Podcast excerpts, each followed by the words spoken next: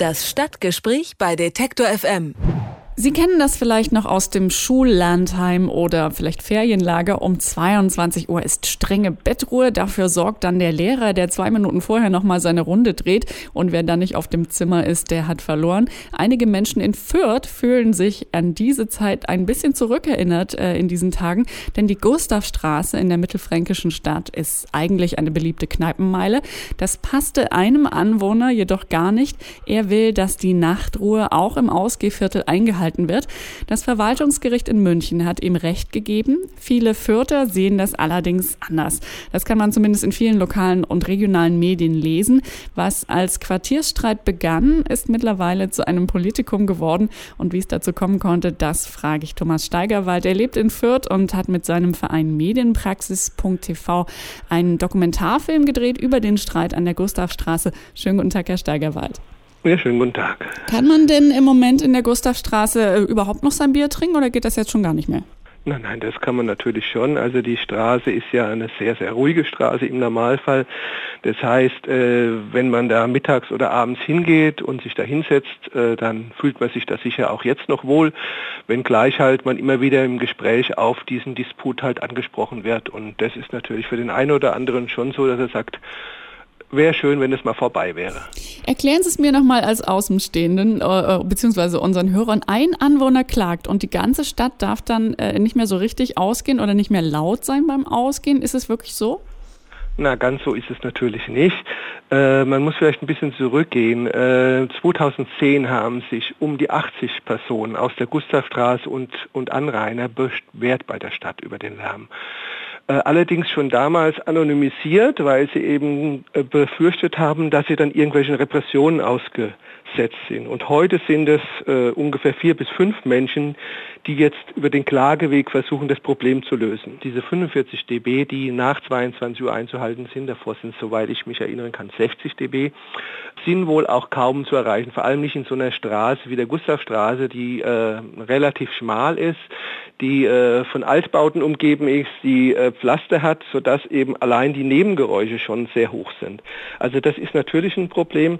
Andererseits muss man natürlich auch sagen, die Art und Weise, wie da äh, Sachen verglichen werden von den Messwerten her, ist zum Teil auch nicht äh, richtig. Also die äh, Art und Weise hat was mit Entfernungen zu tun, wo diese, dieser Messwert gemessen werden muss. Und da werden zum Teil Sachen miteinander verglichen, die auch nicht real sind. Nichtsdestotrotz ist es tatsächlich so, ab 22 Uhr 45 dB, das ist eigentlich nicht einhaltbar. Ähm, also das ist auch genau das, was das Verwaltungsgericht in München entschieden hat. Also das, was Sie jetzt gerade beschrieben haben als Ansage ab 22 Uhr 45 dB. Genau. Das ist die gesetzliche Grundlage. Ne? Da gibt es eine Lärmschutzverordnung, in der das festgeschrieben ist.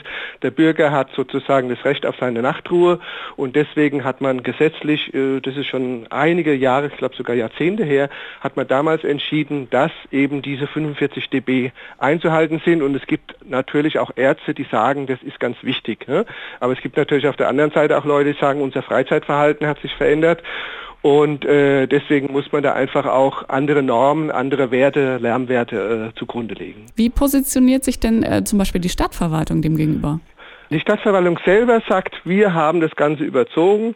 Es war ja bis vor, bis 2010 war es ja so, dass an manchen Tagen man bis 2 Uhr nachts, also bei Festen bis 2 Uhr nachts draußen sitzen durfte. Und man hat versucht zurückzurudern ein Stück weit, allerdings nicht so viel, dass die Anwohner, die jetzt klagen, eben damit einverstanden sind. Gibt es denn aber auch schon konkrete Folgen zum Beispiel für die Kneipiers, die dort ansässig sind? Also muss man da befürchten, dass da irgendjemand schließen muss oder wie, wie beobachten Sie das, was da gerade passiert? Also äh, diejenigen, die jetzt ganz konkret betroffen sind, weil sie mit beklagt werden, sehen das, glaube ich, zumindest was ich in Gesprächen mit dem einen oder anderen Wirt erfahren habe, bisher nicht so. Sie sagen, äh, ein Stück weit ist es ja auch Reklame für uns. Es kommen ja Leute in die Straße, die dann sehen wollen, was ist da los. Aber was natürlich tatsächlich ist, ist, dass einfach dieses Gespräch immer wieder über dasselbe Thema natürlich schon die, die Leute äh, nervt und äh, sie auch sagen, okay, es sollte einfach jetzt eine Lösung gefunden werden. Und das ist natürlich das große Problem. Wie kommt man zu einer Lösung? Es ist jetzt nicht ein, ein Problem, das nur in Fürth gibt, gibt. In der Nachbarstadt gibt es genau dasselbe Problem. In anderen Städten hier in Bayern äh, hört man immer wieder, dass eben auch da sich Initiativen gegen die Situation vor den Kneipen halt immer mehr finden. Und von daher ist es natürlich eine Frage, wie löst man das Ganze? Gibt es denn da schon konkrete äh, Kompromissvorschläge möglicherweise? Äh, leider sind die Fronten hier in Fürth sehr verhärtet. Ich persönlich glaube, dass es nicht anders gehen wird, wenn man nicht weiter die, die Gerichte bemühen will, dass man sich einfach wieder zusammensetzt. Nur bei verhärteten Fronten ist es natürlich nicht immer die einfachste Lösung. Die Gustavstraße in Fürth sorgt für Unmut. Durch eine Entscheidung des Verwaltungsgerichts in München darf dort nicht mehr bis tief in die Nacht getrunken und äh, zumindest lautstark gefeiert werden. Darüber habe ich gesprochen mit dem Filmemacher Thomas Steigerwald. Er hat eine zweiteilige Dokumentation über das Viertel und den Streit gedreht. Vielen herzlichen Dank. Gerne. Alle Beiträge, Reportagen und Interviews können Sie jederzeit nachhören im Netz auf detektor.fm.